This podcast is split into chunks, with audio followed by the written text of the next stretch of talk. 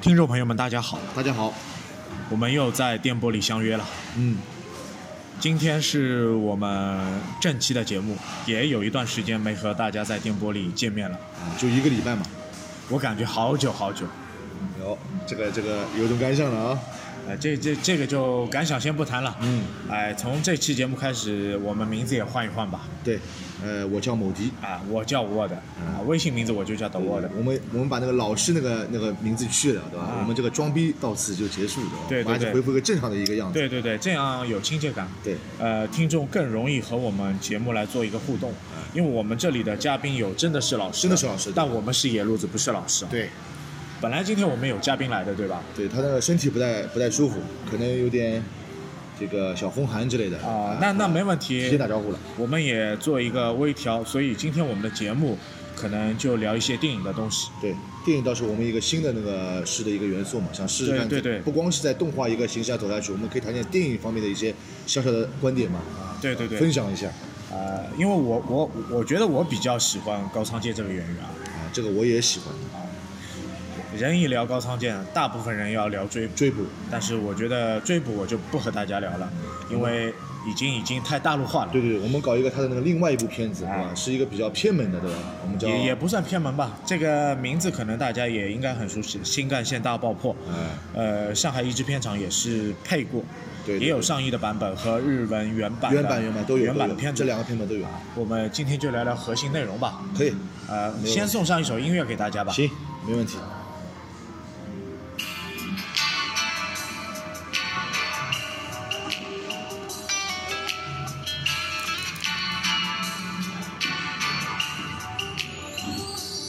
The world is quiet, like there's no one around. But I feel you beside me. I know the secrets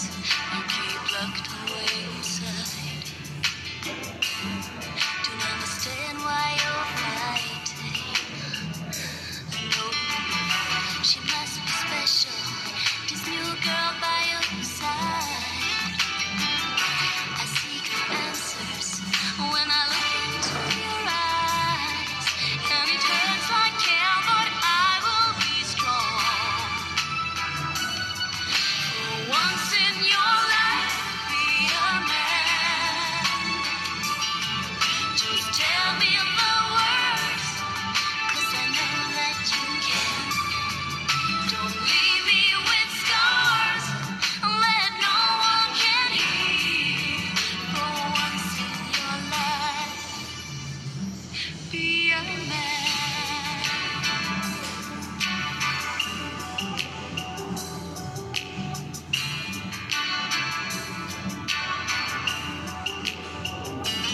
You made me love you. Love you right from 也是随着阿 q 的一首《Be a Man》开始我们正期的节目了，因为这首歌我觉得可水叮当嘛，啊、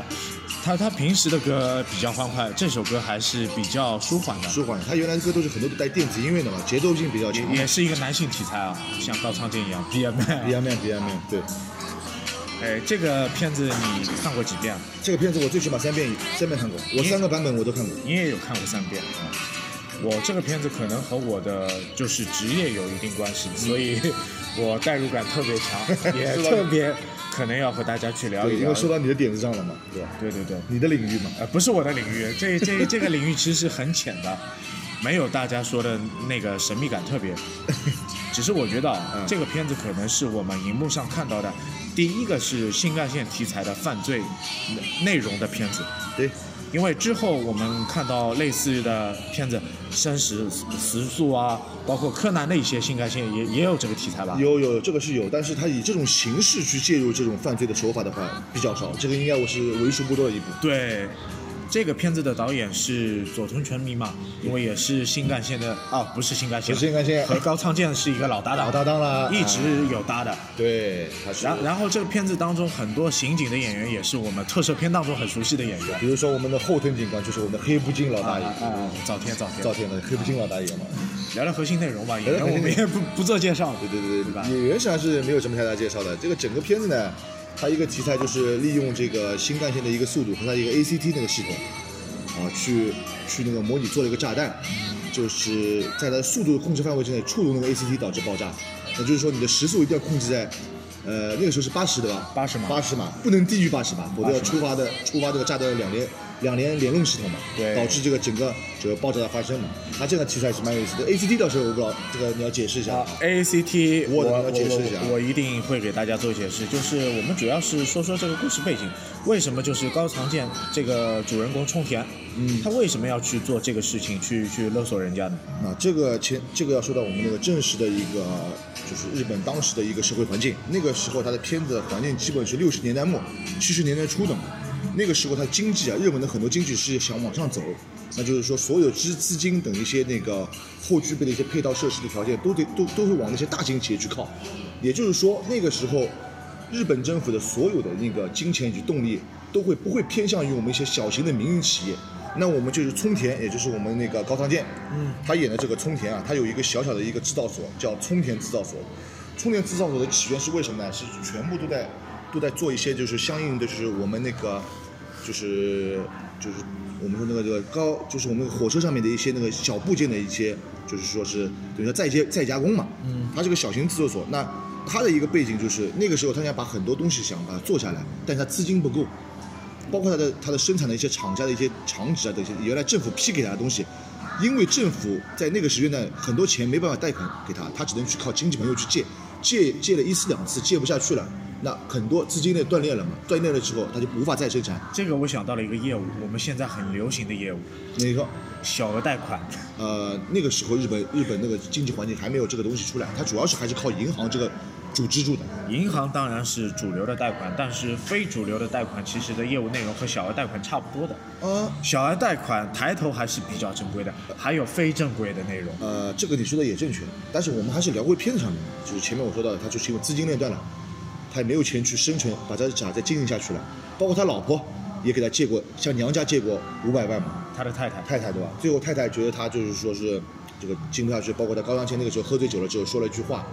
给拨动了太太那那根那根底线的线嘛，他不想把钱还给他亲戚嘛，导致太太意思就跟他分手了，根本就是他娘家再把他这个钱给还掉嘛，那就是等于他是他人生的事业上的低落加自己就是生活也就是自己家庭的一个低落，导致他双重的双重的一个问题的打击下，他什么也没有了。导致了他对就相当于是后续的一些激就激进的一些一些动向嘛，就是相当于他这就是第一个部分的一个人，第二个部分就是他朋友，也就是古贺胜。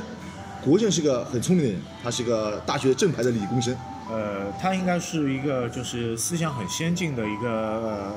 高学历人才吧。呃，你说思想很先进的，我这点是认可的，包括高学历我也是认可的，他是技术流派的。他那个时候为什么会走上他他现在他这条道路是有一个道理的，因为看过这个片子的同就是很多这个我们说朋友啊，你们应该记住他一个情节的，那个情节就是那个时候他不是去搞学生运动嘛，你知道吧？你不要说学生运动，我们说这个东西叫学潮，呃，学潮。可以，就是日本的学潮运动。那个时候他在整个片子里面有阴郁的，他是参加一个运动之后他是拒捕，对导致他被捕嘛，导应致他该被退学了。应该是大概六四年前后吧。呃哦我，觉得是六四年前后。他那个事情的发生的时间点实际上是六零年代末、七五年代、七十年代初，就就是古贺胜他本人就是发生这个事情，应该是六零年代前后。是他片子里面这个时候的时间对对点对是没有问题的。但是他新干线大爆破这个故事应该是七十年代左右，呃，对，没错，七零年到七对五年左右的因为他那个那那个活动啊，他那次被捕的那次活动，我查过相应的资料的，那个资料实际上是跟日本当时那个社会的环境下啊那个拆迁是有关的。六零年代，它有个羽田机场的一个征收，当时与居民都没有进行一个合理的沟通，出现了很大的一些就是争执。争执之后，居民当地的居民啊，为了为了自己保住自己赖以生存的土地啊，他就是做了一个相应的那个相应的一个就是说是反抗嘛，弄了一个像类似于像就是当地的一种反抗组织，我们叫叫那个那个那个那那套运动叫什么？叫一平运动。一平运动之后，当时有在日本有的有的反，就是要对政府有一个就是一个反政府的一些呃，不是反政府，啊你你你应应该说情绪上有一些不满。啊，对，那那一群人聚集起来，包括他那个时候调动了一些什么呢？就是类似于像我们以前说什么叫学生运动中的这种学生党派，一起加入。当时的就是我们说的这位这位同志啊，他就是这个就是他就是当时这个学生会里面一些领头的几个人，导致他是拒捕，发生了这个事情，他的概念概念啊就扭曲了，对当时的日本的一个社会啊，他只有一种恨，他想复仇，就是这样一个行动。其其其实这些人啊，古柯胜也好，冲田也好，呃，冲田哲男对吧？是冲田哲冲田哲男冲田哲男没没问题错啊啊，没问题还有那个骑摩托车的年轻人大成浩啊。他们几个人其实都是在这个社会环境当中比较失落的人。大成浩因为是穷的没饭吃，然后冲田遇到他，他说你要吃口饭，就到我的制没作有所来吧。这个我要跟你改一下，这个是有也有一个小小的故事，因为大秦昊这个人原来是公家打工的，啊，那个时候打零工，工伤没有这种制度保险的，他受工伤了，受工伤了之后，小伙子低落，老板也不赔他钱，最后是冲天哲男和这个古贺胜啊两个人去陪同去把这件事情解决掉了。他很感谢他，之后他就一直帮助他，作为他的员工嘛，那其实还是反映一点，冲田哲男这个人本质还是好的很善良的。对啊，这个出发点我们很上进一一定要去说一说。他是那个环境下的一个牺牲品，对对对他们三个都是那个当前环境下的牺对牲品，最关键的就是冲田哲男他对于那个制造所的经营不善，不是他本人不积极，不是他本人因为是大环境的所致。对对对就和半泽直树一些小的厂家找银行贷款。一样然然后自己，因为半泽直树的爸爸嗯也是开制造所的，是的，他他自己有两个就是塑胶的那个螺丝嘛，你对记得吧？对对对我记他得以牙还牙，以眼还眼，他一直记得这个事情。所以他就一直写。实际上他其实这个故事内容差不多的，也就是说，哲男是一个无奈，啊，而我们说的古贺社他是个激进，他是个激进古贺胜也不是说他是一个激进吧，可能是他要展现一些正义的方式的东西，可能用我们现在的角度来看，还是有一些偏。呃，你说偏，我是可以理解的。就是说我我我们认为的善良，可能要要偏柔和，啊，他不是要比较，绝对的善他良。是比较激进的那种，因为他就直接引起了他对那个当时真谛的那个不满，才导致他的一些后续的一个问题嘛。包括最后一个我们说前面说的这个大称号，他也就是跟着的，他无所谓，他心地也善良，也没什么，大大他只成是想浩回，他想他主想观的回来内容其实很简单，一他个想是活下报去报恩呀，对冲田救了我呀，对啊，就是报恩呀，然后你他骨科也救了我呀，对啊然后我就想我老我小员工帮老板做件事，哎对吧？报恩，然后我就我想活下去，吃混口饭对吃对就对行了，对对因为这个时候他工作难找，对对对对对三个人在我我们现在工作也很难 找啊。就相当于三个人在同样一个环境下，发现了同样的问题，都成为一个牺牲者之后，一拍即合去干这件事情。但是干这件事情，我觉得他有技术含量的，没这些小脑子你弄不出这个东西。这个这个真的是属于也是和聪他明的制造所一个业务有关吧？对他本来就代工一些那个新干线上的一些副型，就是副副的一些配配置的一些零件嘛。就其实这个厂家其实还是可以把这业务做大，他叫不认识我，不然这个产品绝对可以我认上海玩为。我认为认识你了也不一定有用啊，你就不要不要扯太远，我就说这 个哦我我我不能再装了。对对，你不能再装了，因为最后他们就是三个人联合起来想搞一块大的，因为想把钱弄弄回来嘛。一个是想恢复自己控网，一个想去理想之国，一个想一个想买辆摩托车，对吧？最肤浅对的，对对对，就是为了搞点钱其嘛。其实梦想其实很简单，也不是什么大奸大恶的人。对对对，我只想经营一下我的厂，把我的对对把我的欠款还掉。对对一个是想我想去理想的国，去寻求我感觉到平衡的一个国家，对吧？一个就只是想活下去，很简单一个理还念，还是无所谓，为了梦想。对，都是为了梦想，啊嗯，都都是可以。他最后就实行了这个事情，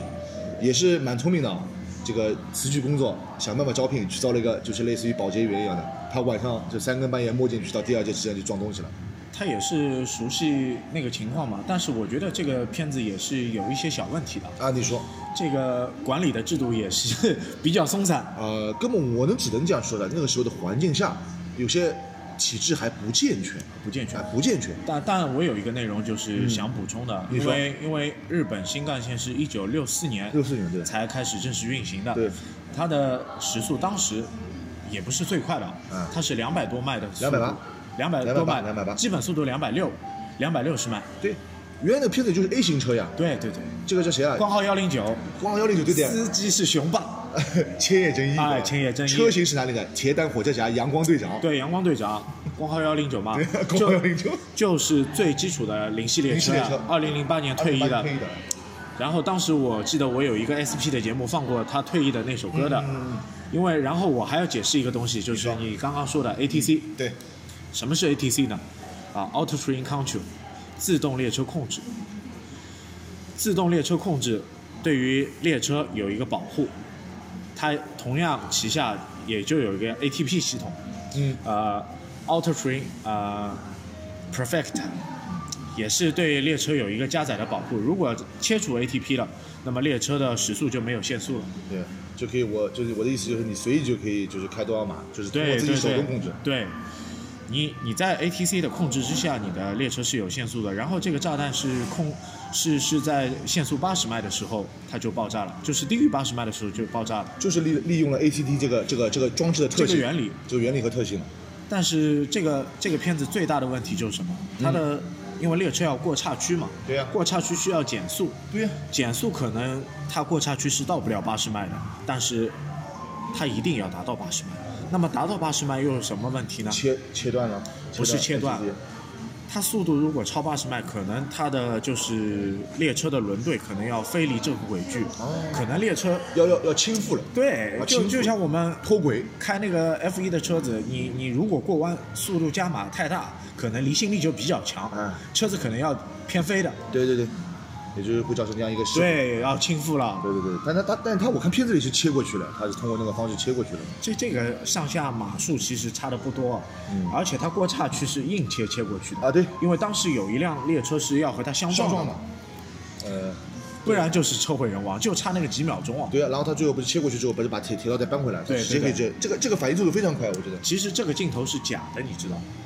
我看过了，那个时候他火车开的那整个速度是用模型来代替的啊，它是假的。这个这个也是特摄的东西。对对对，他把这个元素也带进去，因为真实的片子你不可能真的去拿一辆这个新干线去搏这这种这种镜头的，万一出这个事，后果谁来负责啊？不过他那个那个时代，一九七五年这嗯个片子，把就是他们国铁社那个总调度中心的调度所都拍出来了。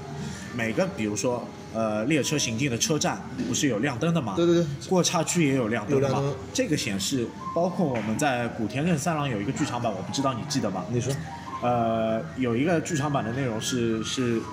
呃，田村正和，嗯田村正和和谁呢？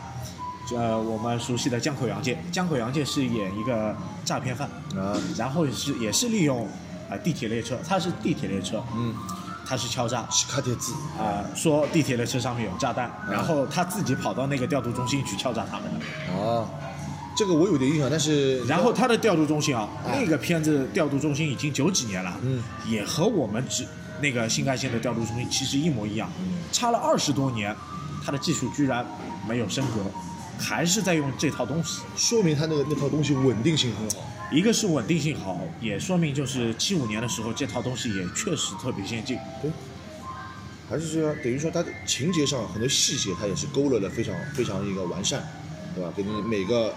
地铁的操作，包括我调度怎么直呼你，这个就是相应的那个车长是怎么呼的，怎么看他的码数，怎么过到什么站，都是放得很清楚的。但是这个片子最有还有一点很有意思的，你发现，在就是说我们这个列车上出现了炸弹了之后，它每个乘客，包括一些那个就是相应的服务人员啊，他是一个什么精神表现？从开始有点惧，有点害怕，到后来恐惧，最后到就是咱们说是一百八十度转弯，就是解放了，这个 OK 了，这个事情完成了。怎么一个过程啊？人一步步是怎么从这个到从一个低谷到一个高到一个高潮的一个整个描述非常完美。这肯定，这你要记住，这和生死时速的概念不一样。一个公交车上人少嘛，这个是新干线车一千五百人嘛，一千五百人其实还是虚数，可能更多。啊、上上面居然还有孕妇，就和有紧有有急紧急迫降那故事差不那多。那个孕妇我查一下，实际上是蛮，我认为是蛮可怜的了。她最因为她这个惊吓过度之后，因为那个时候她孕妇的那个流产那个点时间点，你看这个整个片是什么？是人的恐惧达到最高最高潮的一个部分。她是用一个一个产妇来表达这种无奈和恐惧，等等于说这个产妇是点了那一块儿，反映了那一块儿所有人的一个一个感想，最后也是需要从一个侧重的角度去聊一些就是紧迫感、紧迫感和对啊，恐惧和啊，切身利益的对东对西。对对对，那个时候你看，这个孕妇虽然说她最后是大出血，人人是掉下来了，或者哦人人不对，人是就是把孩子生出来了，但是她她也是死胎，自己也大出血，包括平时的乘客啊，从一开始知道，觉得开玩笑说哎肯定有炸弹嘛，我怎么怎么样，到最后就是知道是大战了。他就想扒门去请去去打开紧急列制动，哦，他不能帮忙，他紧急制动、紧紧急解锁装置一起，那列车停了，炸弹就要爆炸了。就是炸弹。所以说那个乘警不是直接拉住他了啊对吗？对对对对，这个乘警也是蛮伟大的，一个人能控制这么多。呃第一个要稳住情绪，然后还有一个就是侧重的是什么？那个驾驶员。千叶真一，对对对，千与真一我我感觉这这个叫最后学是像崩溃一样的。啊，这个驾驾驶员的内容，我觉得也要去细谈一下，因为他也是很负责任嘛，因为他知道这个，知道那个爆炸装置在列车上，对他就叫他的副手副驾副驾副驾副驾副驾去寻找这个，找了两次都没找到，然后他们还是利用一个设备，你记得吧？哪个设备呃，叫他用高速相机。哦去这个拍摄去去拍摄他车底下的构架，对对对到底那个炸弹在哪里？在哪个位置？后来这个驾驶员自己下去焊接嘛，去用切割，啊杨宇切缺杨宇缺切啊割杨宇缺杨宇缺做切割啊，这个切切割哦，你要想多难啊！列车在行进当中啊，八十迈啊，风多少大啊？而且我要握住这个对东西啊！关键啊我那个钢皮我怎么摆放啊？杨宇缺是有一个安全系数的，对对对的，这这个专业的很多这，个是我的专业。呃这这个细探究也有问题的， 对对对，这个有有问题，因为飘风的时候有那么大的风啊，所以说它这个整个割割刀啊，它是在高气压的情况下是可以形成火焰的，但是我认为最最比较不可能，不可能，不可能有问题有问有题，问题有问题，啊你 这这个杨宇缺怎么持续过？这有很有大的问题。所所以不探究，我不能们有我们主要这就个是是蛮说蛮有意思的啊，这个驾驶员在这个专业性上，他是一个很到位的人他，是老司机了，他他从蒸汽机车的时代开始开的啊，就是国铁国铁的司机啊，是的他对于先进的技术 ATC 他也不排斥，他也也掌握的很通透。对啊，他是一份职业呀，他想对对开下去就哪怕退休了也好，或者对对对人家就有一个信念嘛，对吧？哎列列车的名字光号幺零九光嘛号109，回场模式、超特急模式嘛，对对对，他这个就是也是表达的非常好，就人性的方面。最后呢，咱们说就是我们说冲田那那些人啊，他们那些人取钱的整个过程，也是个很有意思的了解。他能他能三个人把这个事情周化的这么周密，你看哎，当中第一次在下面的那个大臣去拿钱，对吧？你他就想得到要要把这个钱放在放在那个这个就学校的操场，学校操场旁边那边是有河嘛，直接把钱运到船运到船上面，船到一个悬崖旁边停掉。大臣是把这个绳子把它把它那个就是说钱把它拿上来，不是因为柔道部，我认为钱第一次就已经取成功了那碰到柔道部嘛，他没办法啊、，那只能讨阿但是尤阿尤迪是孩子，啊，胆子大的跳跳崖，游过去，最后是没办法围堵的情情况下撞电线杆，他身亡了，那是没办法。这这个身亡有点 有点戏剧性， 这个我就绝绝对有点这戏剧个我没性。搞懂，这块部分我是没搞懂。这这个就不要探究了，对啊但但是我觉得你呃古贺这段我还是让你讲吧。呃，你说就是古就是古贺被发现的那一段，对，古贺就是自己在制造所对啊，制造所，然后是一圈人围堵他嘛。对啊，那一圈实际其上实其实这个情节很惨的，不是，他实际上是一个，我认为他是个什么？他是虽然说他是极端主义啊，但是他这个为人还是非常不错的，很讲道义的。他知道说那个男主角就是要来找他的嘛，半小时，他掐好秒表，警察比他早到了五分钟，他看到了那辆车是他的车，他就为了警察不给他起怀疑，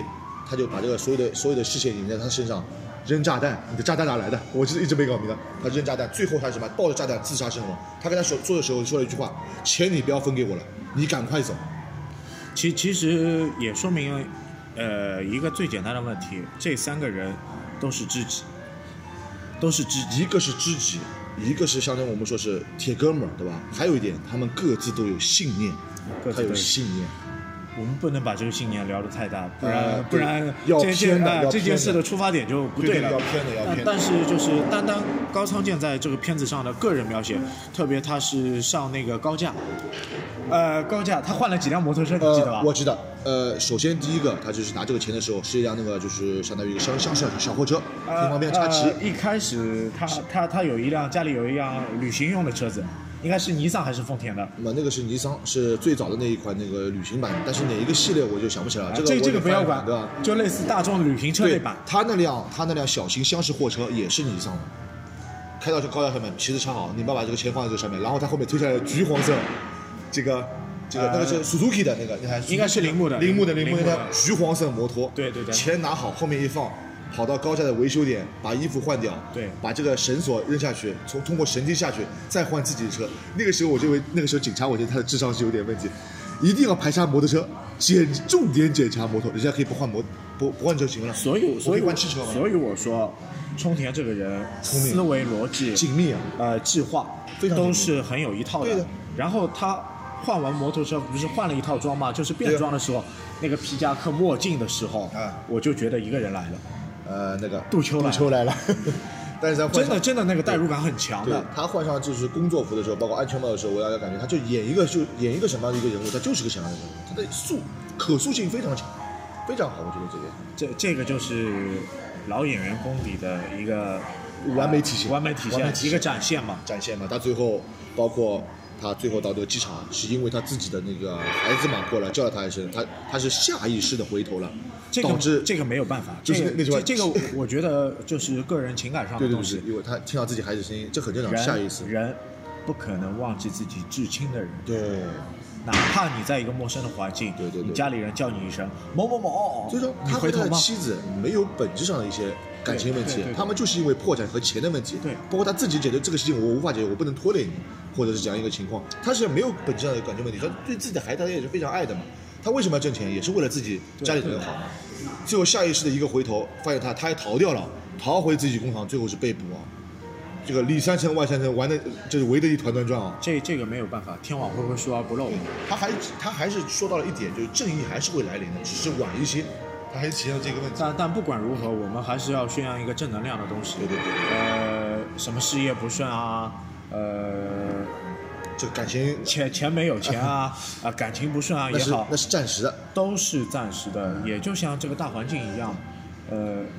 总有一天会天对晴的。因为人生不管从，因为我是信佛呢，不管从佛教讲，人一到的都有一个坎的，他只是每个人生都有一个坎，你把坎翻过来，咱们说雨过还要天晴了，对吧？船到桥头还要自然直来，对吧？对对，这个说明这个还是正向性的一个导向，对吧？还是蛮好的，这个这个。你你你信佛啊啊，？我信佛，你又不是不知道， 啊，我知道我知道。呃，信佛的话题这里就不能多聊了。 这个就不妥。只是它表现的一个片子表现的一个概念，还是这样一个是比较完好的一个结局嘛。对对对，只是说他们只是，只是对他对他们来说，他也不是什么反派，只是什么那个时代的一个牺牲品，只能这样说。也是顺应时代吧。